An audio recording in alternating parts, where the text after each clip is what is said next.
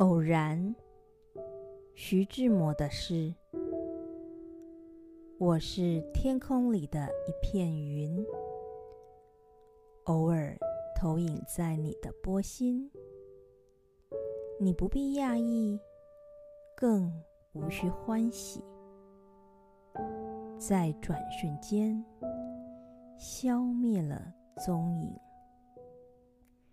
你我相逢在黑夜的海上，你有你的，我有我的方向。你记得也好，最好你忘掉，在这交汇时互放的光亮。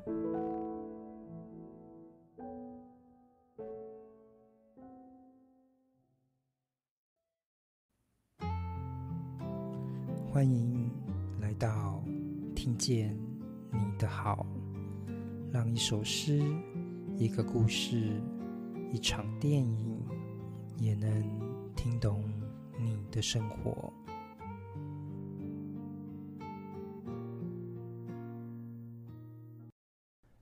我是天空里的一片云，这是徐志摩在他的经典诗作《偶然》。这句诗里面的一行诗，徐志摩是中国吴诗时期非常具代表性的一个诗人，甚至是可以说，呃，在我个人看来，他应该是吴诗时期中国第一个具代表性的一个新诗的一个诗人。这个中国吴诗时期的第一位具代表性的诗人，其实在推算上，其实也显得非常的漫长。怎么说呢？因为其实在中国的新文学运动，它是起于在这个一九一五年，陈独秀在上海创办了一个文学杂志《新青年》，所以新文学运动是在一九一五年。那徐志摩这首诗《偶然》是写在什么时候呢？是写在一九二六年。所以你看，整个一九一五年到一九二六年，这个新文学运动当中，其实他们非常努力的，希望能够透过白话文的一个写作，写作出一个新的一个国民的一个文学。当然，国民这个诉求是有一点呃革命的一种意味，在文学上有时候过于强调这种革命诉求的作品，通常。也太过于标的化，所以那些作品都有点生硬，甚至是呃，你突然之间要去脱离那个巨大的文言文的传统，很多的作品其实并没有呃大家想象的那么有文学性，所以几乎要到了这个十年左右的一个时间，整个文学上的一个语言的一个生成，终于有一个非常具代表性的一首诗。叫做徐志摩的《偶然》，这个是在呃文新文学运动乃至于新诗呃发展史上一个具代表性的一个作品。终于，我们能够除了口号之外，真正拥有一个真实的一个诗的一个白话文质地的一个作品，这样子。那既然他在呃新文学。呃，甚至是新诗史的运动上有那么大的地位，打开看这一首诗，其实它也不是那一种很宏大的一个概念的一个作品。我所谓的宏大，它所意味的是那一种呃比较社会啊、国家性的那一种宏大感。相对于那一种宏大，这一首诗把握的只是一个瞬间，一个偶然。这也凸显了一件事情。帷幕的偶然，难道不可以成为一个经典之作吗？是可以的。这也凸显了一件事情，就是说，我们人的所有的一个情感，它的一个触觉，乃至于它的脉动，都有一个细腻之处，可以让我们编织出或者提取出、锻炼出一个经典的一个诗作。哈，这首诗非常的短。总共也只不过就是十行诗两段，可是它里面有一个很精致的一个音乐性上的一个经营，而这一份音乐的一个经营，就能够去把这个偶然的瞬间的那一份情感，给它一个非常精致的音乐性和一份永恒的韵律，能够透显出我们在那一个瞬间当中所拥有的情感的永恒。我是天空里的一片云，偶尔投影在你的波心。这一段诗呢，非常的精彩哦。它一开始，如果我们一直写，就是说我是天空里的一片云，这首诗就停在这一边了。而事实上，天空的云朵，它也不会永恒的定止在那一边，它会飘荡。诗人捕捉的正是那一个飘荡，这个飘荡呢，在世界上可能提供了一个阴影，在大地上，有时候你在这个田野中漫步，在城市中可能比较困难，因为城市已经被这个高楼大厦所掩盖了。可是如果你在乡间或者是田野行走的时候，有时候你，呃，这个艳日呃骄阳当空。那你可能会觉得非常热，那你就渴望去找一个树荫这样子。可是有时候你会有一份惊喜，因为呢，哎，天空有一个云飘过了，那瞬间你就可以得到一个片瞬的一个一个清凉，因为云有它的一个面积性，在天空中有它的面积，所以可以遮阳遮掩这个天空中的那个太阳。可是，如果今天呢，它投影的，就是它飞过的是一片湖水的话，它就可以提供了一份投影。那个阴影呢，反而在那个湖面上得到了一个反显。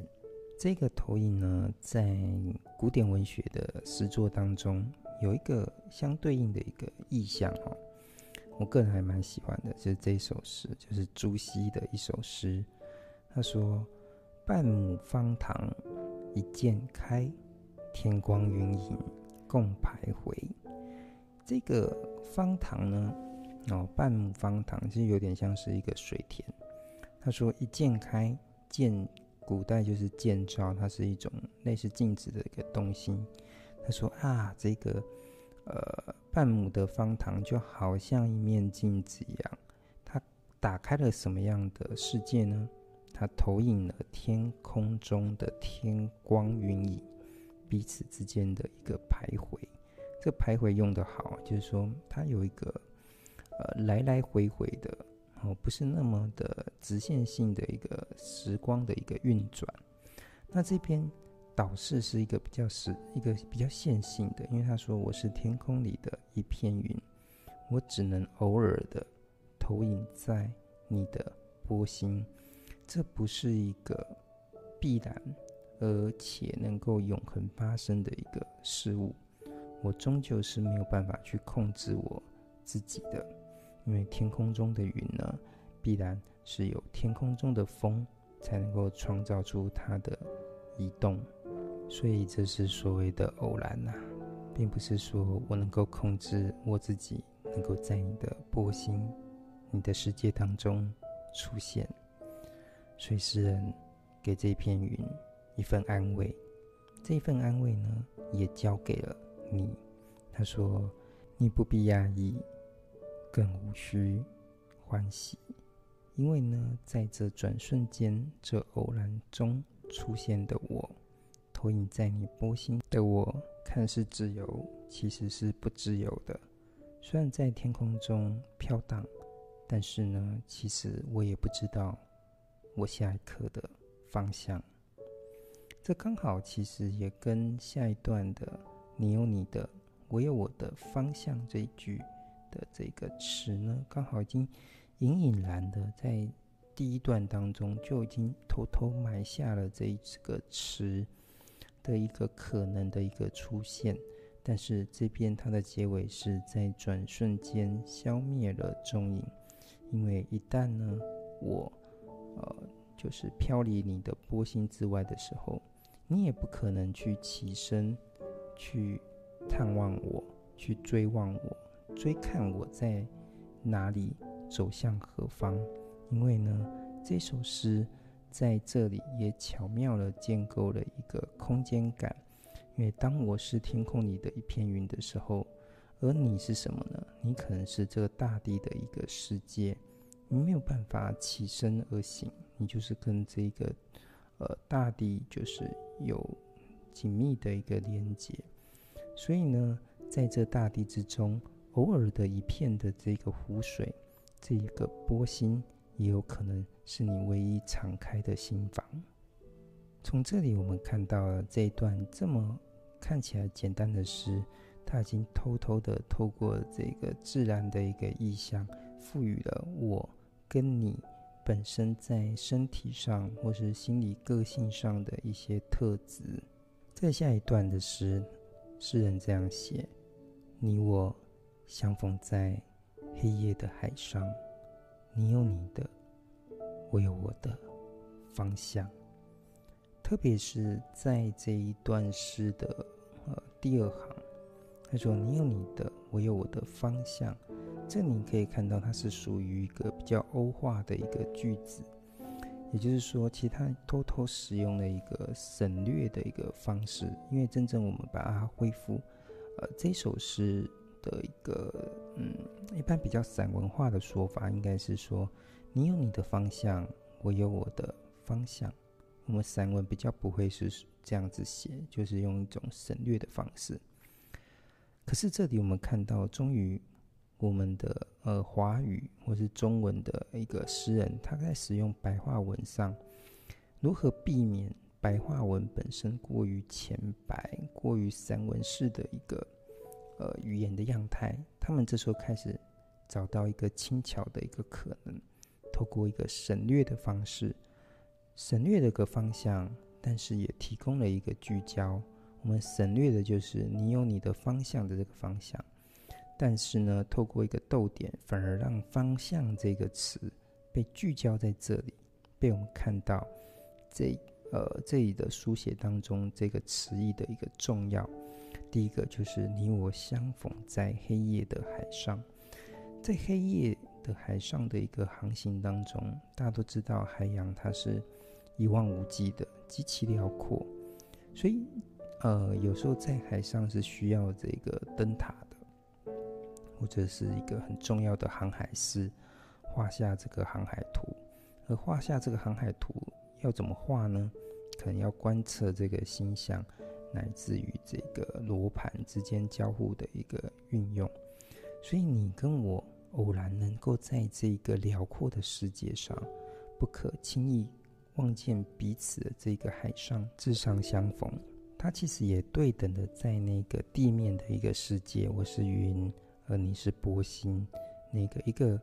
呃不由自主的移动，一个不由自主的居伏在大地之上的一个相见，有一个类似。但是这个类似呢，在第二段当中更透过一个辽阔的海去打开那个世界的一个样貌，一个空间感。我们更在这个第二段的新的场景当中，我可以感觉到，就是你跟我可能是在海面上的一艘船。这个是透过一个诗的一个内容上，我们可以看到啊这么丰富的一个诗意。但是呢，如果就我们一开始去谈的一个音乐性上来说，也就是说，一首诗其实有时候我们不只是要看它内容上写的什么。有时候诗相对于散文，跟这个小说那样叙事型的一个语言，诗更重要的是在形式上的一个语言的实验，使得一首诗可以拥有一个在文体上有别于小说跟散文的一个部分。所以你来看，这里我们可以看到什么？你有你的，我有我的方向。诗人呢，透过那么明显的一个逗点，这个句逗的方式，告诉我们说，这一首诗里面可以这这一行诗，呃，你有你的，我有我的方向。这一行诗呢，其实可以拆成三个部分来看，就是透过那个逗点，第一个部分是你有你的，第二个部分是我有我的，第三个部分才是这个方向。所以你巧妙的回看，当你说这首诗很有音乐性的时候，我们当然可以从一个很明显的这个押韵的一个状况看到哈，就是说，嗯，我是天空里的一片云，云，呃，嗯，偶尔投影在你的波心，这边一个心是 n，然后你不必讶异，一，更无需欢喜。喜也是一，在转瞬间消灭了踪影。，n，，哦，n 跟 on 有点接近，所以你可以看到哦，它有一个呃 n 一 on 的一个安排。那这个安排的方式呢，其实也会在第二段当中几乎是对应。它不是押相同的韵脚，但是它用相同的音韵结构来做。也是二二一，就是说，你我相逢在黑夜的海上昂啊，然后你有你的，我有我的方向昂，向也是昂，然后你记得也好，好是凹，最好你忘掉掉，这个也是凹，然后互放的光亮是昂。所以它是一个，也是跟第一段很类似的一个一个押韵的一个结构，但是一行当中它也有一个很仔细的设计，就是这个刚刚我讲的，就是说一行当中的三个断点。所以你会发现，我们可以，如果你你也忘掉这个逗点，你回去思，你会发现，哎，这首诗的这个第一行、第二行跟这个第五、第六。第七跟第十，他们在这一各自的这一行当中，都也可以去区分出一个三个一个段落。比如说，你看，我是天空里的一片云，然后它有两个顿点，我是停一下，天空里的顿下，然后一片云，哦两个顿点就分成三个部分。下一行也是，偶尔一个顿点，投影在一个顿点，你的波心，然后变成第三个部分，所以也被区隔了这三个一个呃内在的一个段落，在转瞬间消灭了踪影。这个第五行呢，也被区分了一个三个呃部分，在转瞬间停一次。消灭了，停一次踪影。那接下来我们看第六行，你我相逢，啊，顿词，在黑夜的，啊，顿一次，海上啊，也被分成三个。然后接下来就是我们一直反复讲的，你有你的，我有我的方向。啊，这边也是分成了这个三个部分。然后最后呢，在这交汇时，顿次。互放的顿次，光亮，好，这分成三个一个部分，所以你会发现，就是，好，这首诗里面，在两段当中的一二五，好，它都透过这个分段的方式，所以你看它这个是非常有巧妙的一个设计，你你说它。呃，立马而就，就是瞬间就写出来。我我也是相信，但是事后的一个修饰，我想必然是存在的，因为一切都太过于刚好这样子。呃，无论是押韵，还是这个呃每个段落当中的一、二、五的一个呃内在的一个分段，它都让这一首诗呃有一个节奏感。哦有一个丰富的一个韵律性，这也是我们在那时候去观察那时候的新诗。虽然新诗它在胡适的一个看法当中，那必然是要跟这个呃古典诗的那个格律，他他希望去打破那个东西。不过相对而言，在真正的在写诗当中，我们没有了那个格律的一个保护的时候，他。变成每个诗人在每一首诗都要去创造自己的一个音乐的一个呃韵律感。那这时候你会发现，呃，五四时期的新乐派的诗人，他们就开始去从这个欧化的这个诗歌，去寻找那一种格律的一个想象哈跟创意。那这一首诗的偶然，其实它并不偶然哦。他在写这一首诗里面的一个经营，其实是可以看到他那一种大巧不工，偷偷在里面，呃。放下他的一个技巧的一个方式哈，而且他很自然，因为有时候你会看到有一些诗，他很有技巧，可是那个技巧反而让那个诗呢，很像那个机器人走路哦，都有一个卡卡顿顿的一个感觉。这就是我们看到徐志摩的诗才，也就是特别要去谈，他是五四运动以来这十年当中第一个。出现了一个代表性的一个诗人，所以诗人是如此的难得，因为他让我们的呃平淡的语言当中找到了一个璀璨的一个钻石，而这个钻石呢，刚好也跟这个这段诗然后的一个结尾，在这交汇时互放的这个光亮，其实我觉得有点呃相辉映的感觉，就是他的诗才。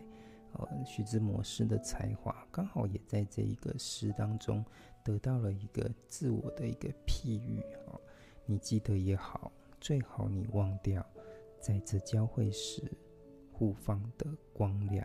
这个明亮感是瞬间而有的，就是说你我的相会，所以你跟我在黑夜的这个海上，我们彼此之间好像就是那个火柴盒、火柴棒跟火柴盒。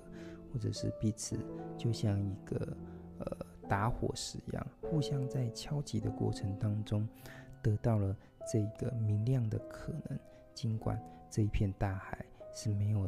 呃光源的，啊、呃，非常属于深夜型的，而我们微末的这个人们，却也有可能在这一片呃看不见的大海当中找到或是创造一份明亮。尽管。这也只是一份偶然。偶然这一首诗呢，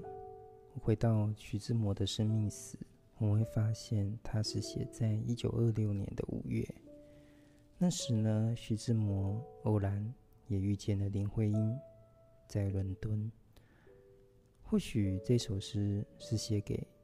林徽因的，也或许是他托付这份不可能的一个感情。偶然这首诗，后来呢，在同年的五月发表在《晨报》副刊。诗人并没有在他所发表的诗当中明确的写下他要把这首诗交给谁。或许呢，这也是他要给这首诗的一份模糊，一份偶然。我是天空里的一片云。今天我们谈的正是徐志摩的偶然。